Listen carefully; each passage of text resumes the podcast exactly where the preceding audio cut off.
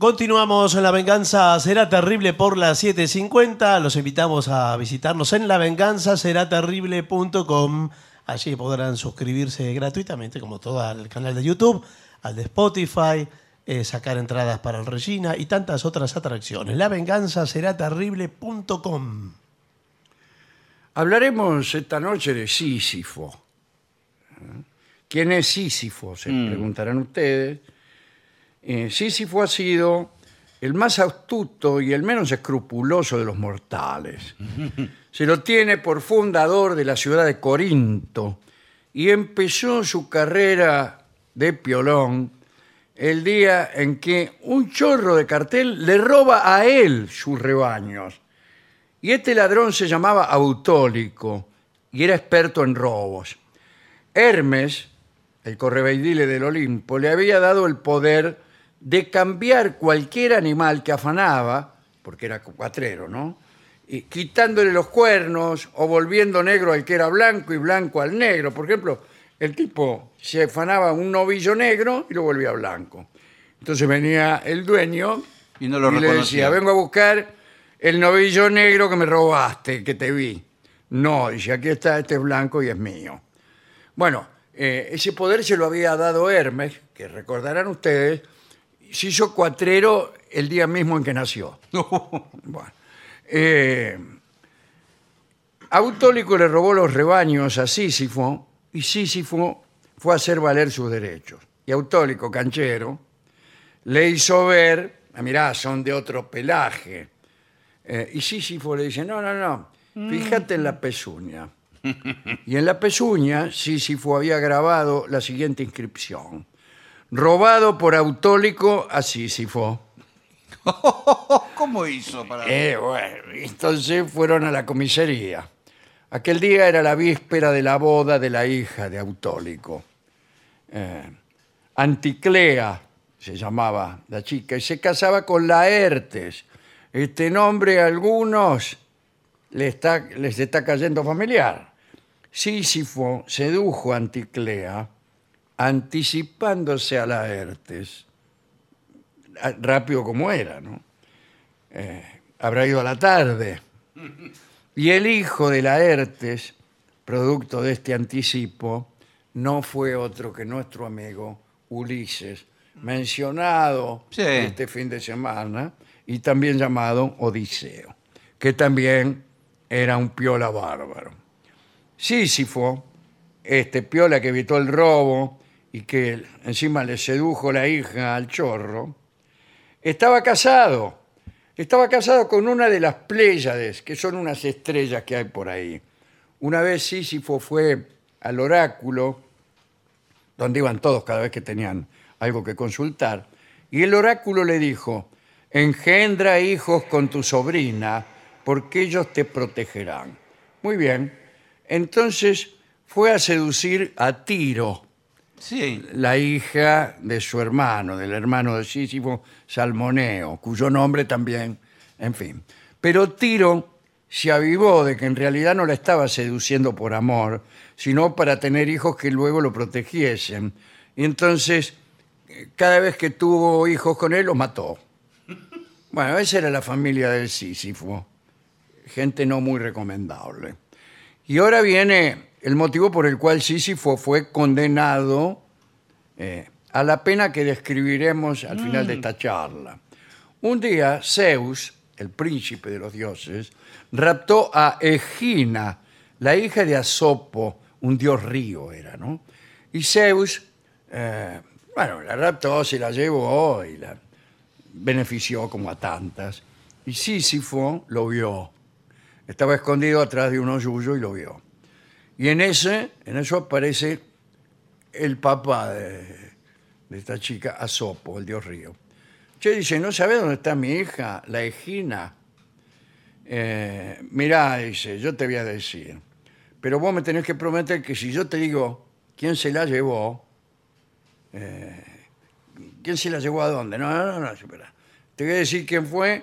eh, bueno, si yo te digo todo lo que pasó, vos me tenés que abrir una fuente. Le dice a Sopo que era un dios río y que tenía ese poder de abrir fuentes. Eh, patrocinaba las aguas Y así nomás el tipo con, con, con la mano te abría una fuente en cualquier lado y ahí te podía refrescar las patas. Y Asopo aceptó. Le decime, decime quién se llevó a mi hija.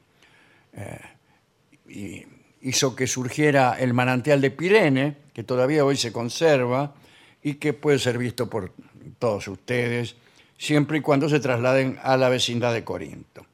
Bueno, después que Asopo le hizo la fuente, Sísifo le batió y le dijo, vino uno y la raptó. ¿Quién fue? ¿Quién fue? Dijo Asopo, que lo agarra trompada, lo agarro. Y dice, difícil que el chancho chifle, porque fue Zeus. Y eh, Asopo, el dios río, dijo, está bien, yo ya sé lo que tengo que hacer. Pero Zeus se enteró de que Sísifo había batido porque Asopo se le fue a quejar. Eh, Escúcheme, padre Zeus, ¿a usted le parece raptar a una chica? Ah, sí, dice Zeus, ¿y quién te contó? Eh, eh, y Asopo le dijo, y me contó Sísifo.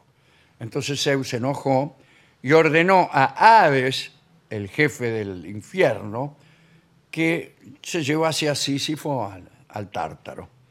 Pero resulta que Hades se presentó ante Sísifo para llevarlo al infierno y Sísifo lo engañó con unos ardides. Al final lo terminó atando, para hacerlo corto. Le puso unas esposas, la cerró y lo dejó atado a Hades, que era, que era también la muerte, o sea, que quedó la muerte prisionera en casa de Sísifo, de resultas de lo cual nadie podía morir. Nadie se moría. Estando la muerte atada y sin poder ejercer su profesión, la gente no, no se moría. Ni siquiera los hombres que habían sido decapitados eh, morían, morían. seguían vivos ante la perplejidad de, Sí. de- de ellos mismos. ¿no?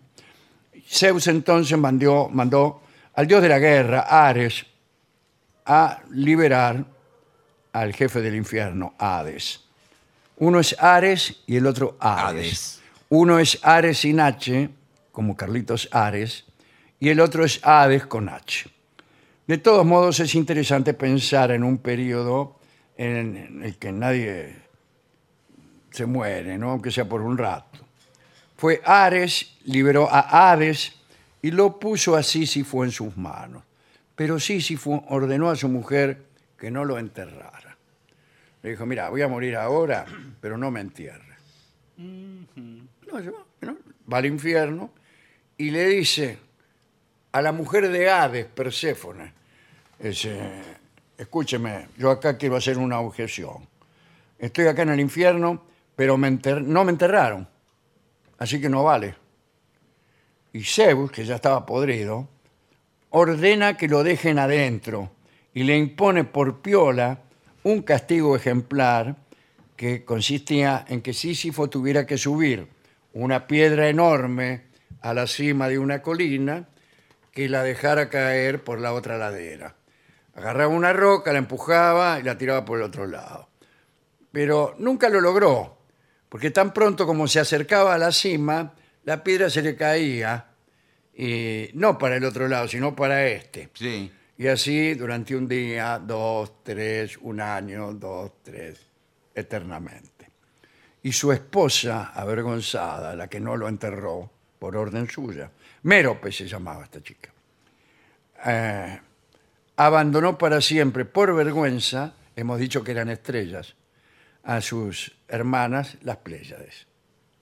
Por eso, desde hace unos mil años, quizá un poco más antes de Cristo, eh, los astrónomos saben que esa constelación de las Pléyades tiene una o quizá dos estrellas menos.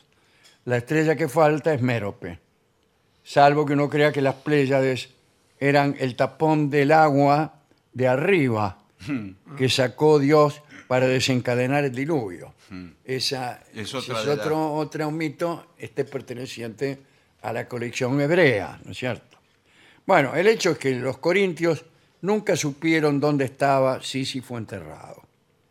Tal vez porque en realidad se olvidaron de enterrarlo.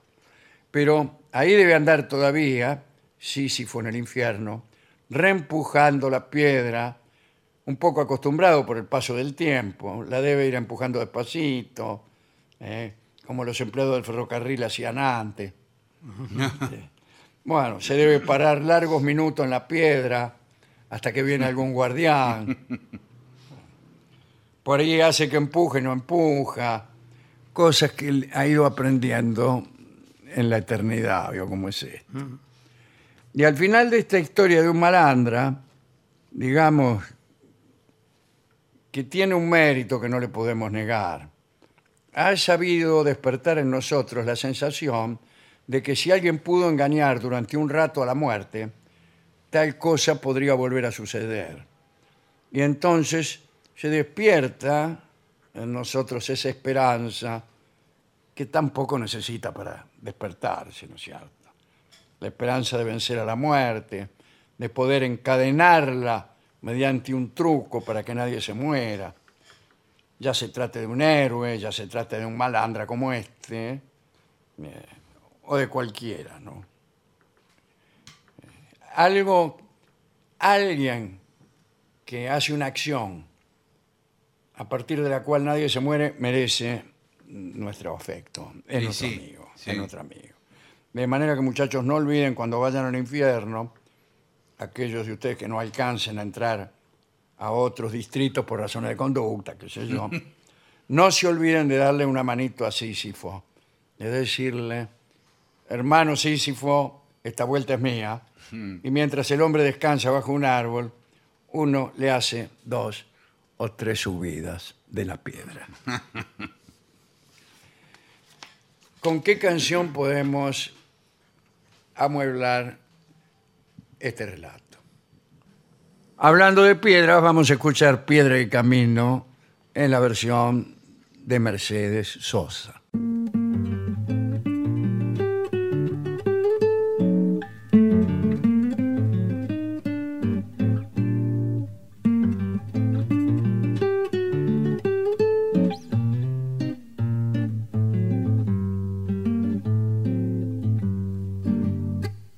Del cerro vengo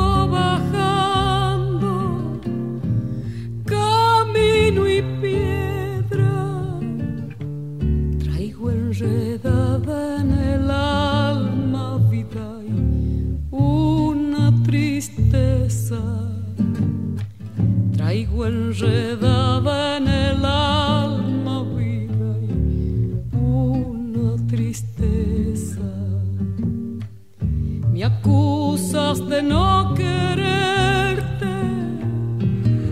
no digas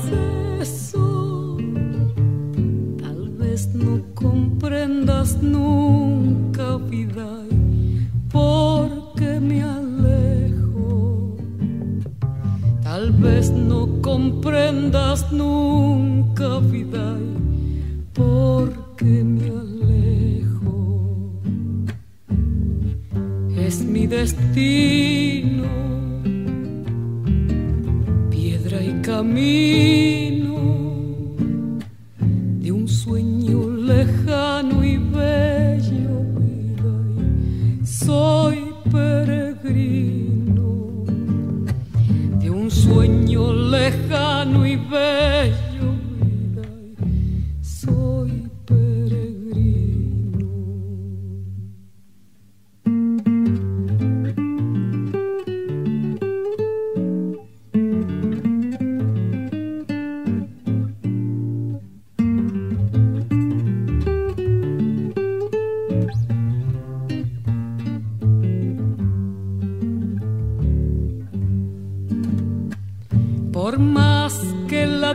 dicha busco, vivo penando.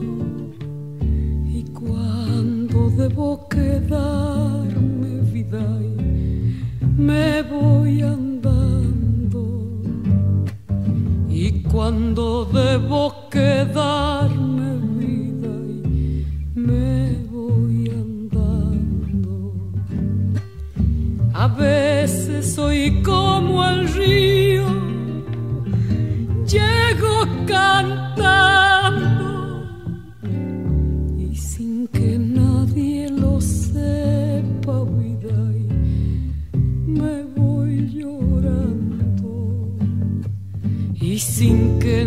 nadie lo sepa vida y me voy llorando. Es mi destino piedra y camino de un sueño lejano y bello vida y soy peregrino. De un sueño y bello soy Era Mercedes Sosa en La venganza será terrible, piedra y camino.